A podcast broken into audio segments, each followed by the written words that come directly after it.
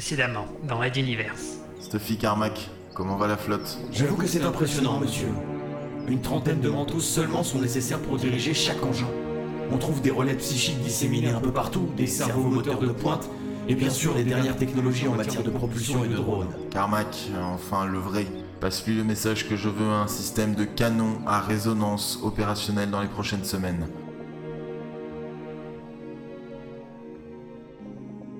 Raid Universe.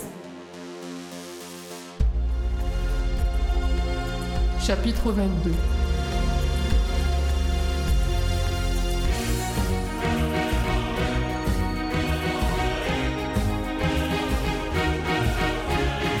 Troisième type. Épisode 8.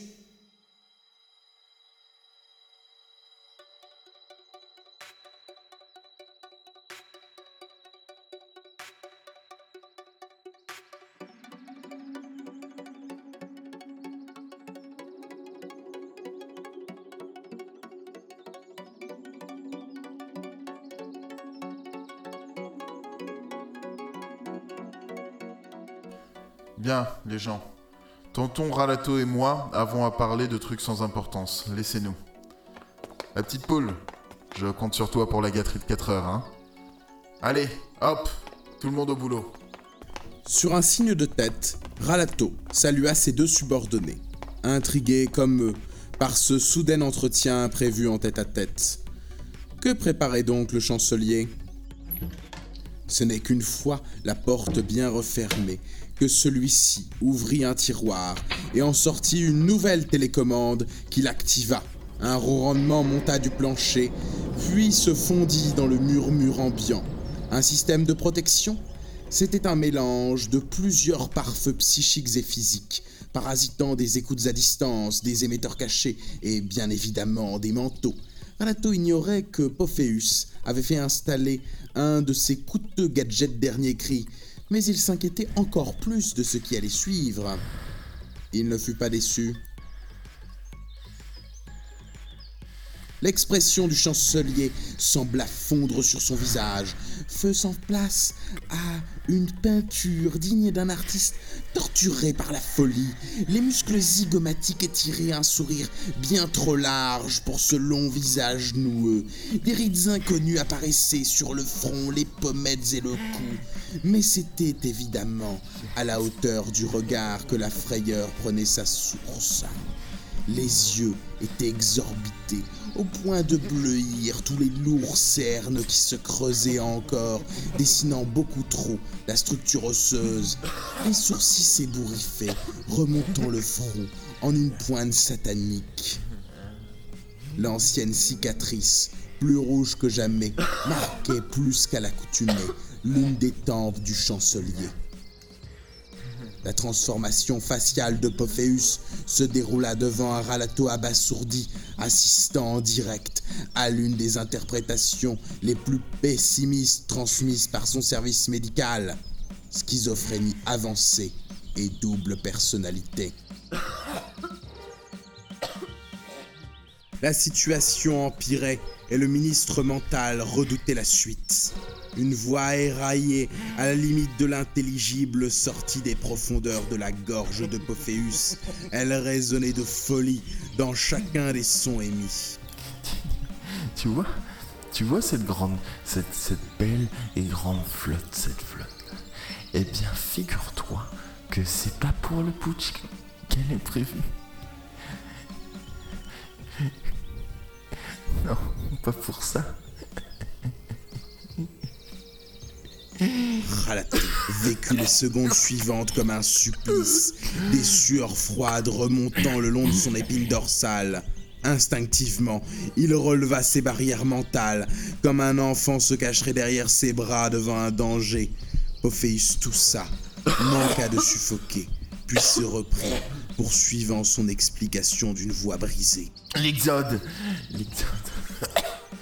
L'Exode. Il faut les détruire. L'Exode, il faut les détruire. Azala...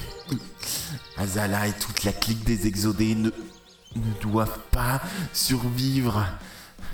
Pardon, monsieur? Ne put s'empêcher de demander Ralato, la surprise prenant le pas sur l'inquiétude. On va envoyer la totalité de la nouvelle flotte à la, chasse, à l'exode, tu vois. Ils doivent les rattraper. Ils doivent les rattraper et les anéantir.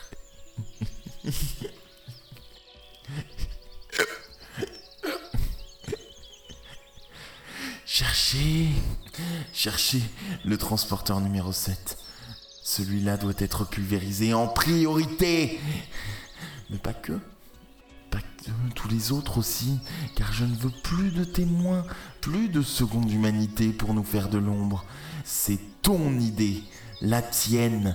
Et elle est putain de bonne, cette idée. Tu te souviens? C'est ton idée. On peut enfin la mettre en pratique, mon ralato. On peut. Ils sont trop loin, monsieur. Ils ne les rattraperont pas avant leur installation sur Antares 4 et les débusquer sera alors bien trop compliqué. Ralato l'avait simplement interrompu. Aussi incroyable que cela puisse paraître, et en contradiction totale avec ce Ralato mentionné par Pophéus, il venait de lancer le premier argument auquel il avait pensé pour contrer ce projet fou. Les mois vécus avec Stuffy, les tortures mutualistes, et sans doute les aventures passées avaient doucement mais sensiblement modifié la manière de réfléchir du jeune lieutenant devenu colonel. Apparemment, cela ne sembla pas déranger une seconde Pophéus, qui enchaîna, balayant l'argument d'un revers de la main. Six semaines. La flotte est équipée avec les derniers modèles de compresseurs militaires, le top du must du meilleur. Ils, sautent 7 ou 8 fois plus de dimensions à chaque transition. Le rendement de leur calculateur est... Bref, le top. Ces vieilles tôles de transporteurs de l'Exode ne feront... Pas le poids. Il y a aussi la mise en garde de monsieur R. Insista Ralato. Il avait évoqué des civilisations au-delà de la passe de Magellan. C'est dans mon rapport, et le Stuffy à la tête des souriants effectue des recherches dans ce sens sur Talbot. Une arrivée massive de vaisseaux de guerre risquerait de déclencher... C'est quoi? Une guerre? Mais c'est une flotte mentale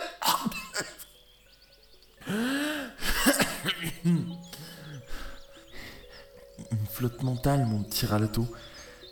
Rien ne pourra l'arrêter. Les croiseurs ont même les premiers boucliers magnétiques, ceux qui repoussent les missiles.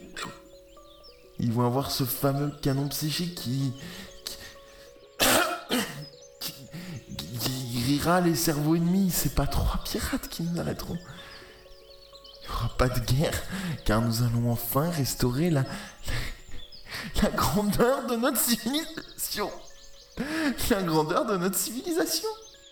Restaurer la grandeur de notre civilisation. Ralato n'en revenait pas de ce qu'il entendait. Cette fois, l'état de Pophéus risquait de devenir un problème dépassant largement le cadre de la bienséance quotidienne. Oui, oui. Oui Nous allons élargir l'influence de Materwan au-delà de la passe. Il est temps de récupérer le juteux commerce des ressources qui se trouvent là-bas et d'y envoyer notre administration. On va mettre plein de fonctionnaires, des impôts, des trucs comme ça. La royauté y avait tout abandonné aux pirates et aux aventuriers de merde. Tu me tires trois coups, mon, mon. On s'agrandit, on fait des sous et on brise enfin le monopole en lithium des souriants.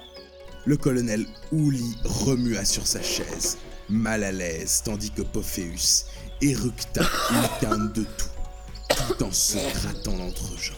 Une colonisation militaire intensive qui remplacerait les rares missions d'exploration, c'était risqué. Mais bon, Pophéus avait par contre insisté sur la destruction du transporteur 7. Pourquoi? Peut-être Alato ne se souvenait que de la princesse Azala qui se trouvait à bord et le chancelier n'avait pas de raison valable pour la haïr à ce point. Soudain il sursauta. Et si c'était son frère? Fabio voyageait avec l'Exode et probablement à bord du numéro 7. C'était certainement lui que Pophéus voulait détruire. Il tenait à faire disparaître les ultimes traces d'un passé empli de lourds secrets qu'ils avaient partagés, dont la fameuse mort du roi, comme l'avait suggéré R. Une puissante flotte mentale contre un mental puissant. Cela semblait logique. Mais alors, pourquoi avoir attendu tout ce temps et ne pas l'avoir fait disparaître quand il était à leur merci, prisonnier de la forteresse souterraine? Quelque chose ne tournait pas rond. Mais Pophéus ne daigna pas le laisser poursuivre sa réflexion. Départ dans trois petites journées. Le Carmack s'en ira avec eux. Le vieux... aura du temps pour améliorer encore les interfaces mentales et le fameux euh, canon. Dis-lui qu'il sera mon, mon gouverneur, mon bras droit, avec tout pouvoir, une fois de l'autre côté. Ça, ça va lui plaire. Pourquoi voulez-vous la mort de Fabio? Questionna brutalement Ralato. Fabio? Canon, Fabio? Fabio. Ah, je l'avais oublié. Entre nous, s'il avait fait ce qu'on lui demandait, l'exode serait déjà volatilisé. Hmm? J'ai froid. Et une nouvelle fois, Ralato assista au cauchemar de la transformation du visage. Les traits redevinrent plus sereins. Les orbites se recouvrirent de chair et de peau, soudain moins bleues. Même la sensation de tension émanant du corps entier sembla se dissiper. L'homme ne se rendait pourtant pas compte de sa propre métamorphose, se contentant de se frotter les bras pour se réchauffer. En quelques clignements de paupières, Ralato retrouva le personnage hédoniste qui se trouvait devant lui quelques minutes plus tôt, bien plus calculateur, bien moins inquiétant. D'une voix plus posée, Angilbe Pophéus reprit Préviens Carmack que Fabio peut avoir la vie sauve s'il arrive à s'échapper. On peut même envisager de le rapatrier. Ce n'est pas lui notre cible et évitons que des manteaux ne se retrouvent face à lui, même avec des boucliers psychiques.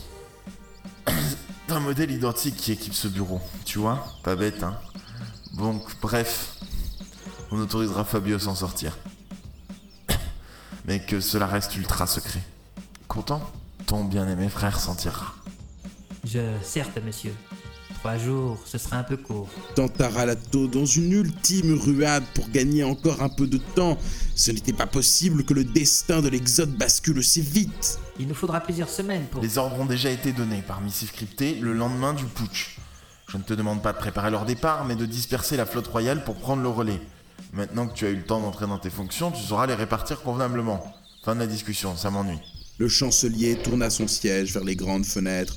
Le soleil de cette fin de matinée égayait les couleurs des jardins du palais, et tous ceux qui veulent en profiter pour se manifester.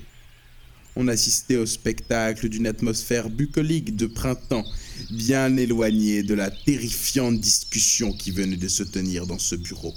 Ralato remarqua la main droite de Pophéus, qui frottait son entrejambe d'une manière bien trop prononcée. Il se leva, préférant quitter la place avant d'assister à quelques démonstrations inavouables. Au moment de refermer la porte, le chancelier l'apostropha. Dis à ta petite fakir de venir tout de suite. Le ministre Ourli tira la clenche et traversa l'antichambre rapidement. La flotte allait-elle vraiment partir à la chasse à l'exode ou n'était-ce qu'une nouvelle lubie de ce fou? Et si Fabio n'était pas la cible, alors pourquoi cette priorité de la destruction du transporteur 7 Azala Dès le début, il l'avait nommément cité. Ce n'était donc pas une simple formulation.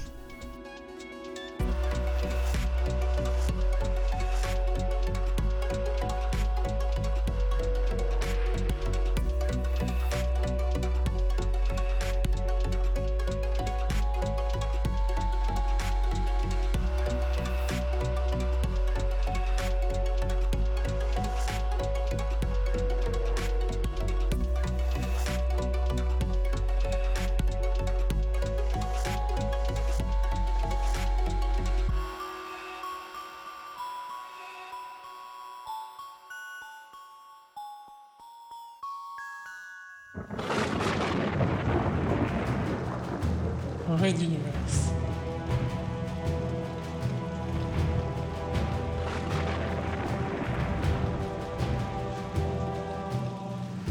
À suivre. Retrouvez les musiques originales, les chapitres complets et les livres numériques de la saga sur reduniverse.fr.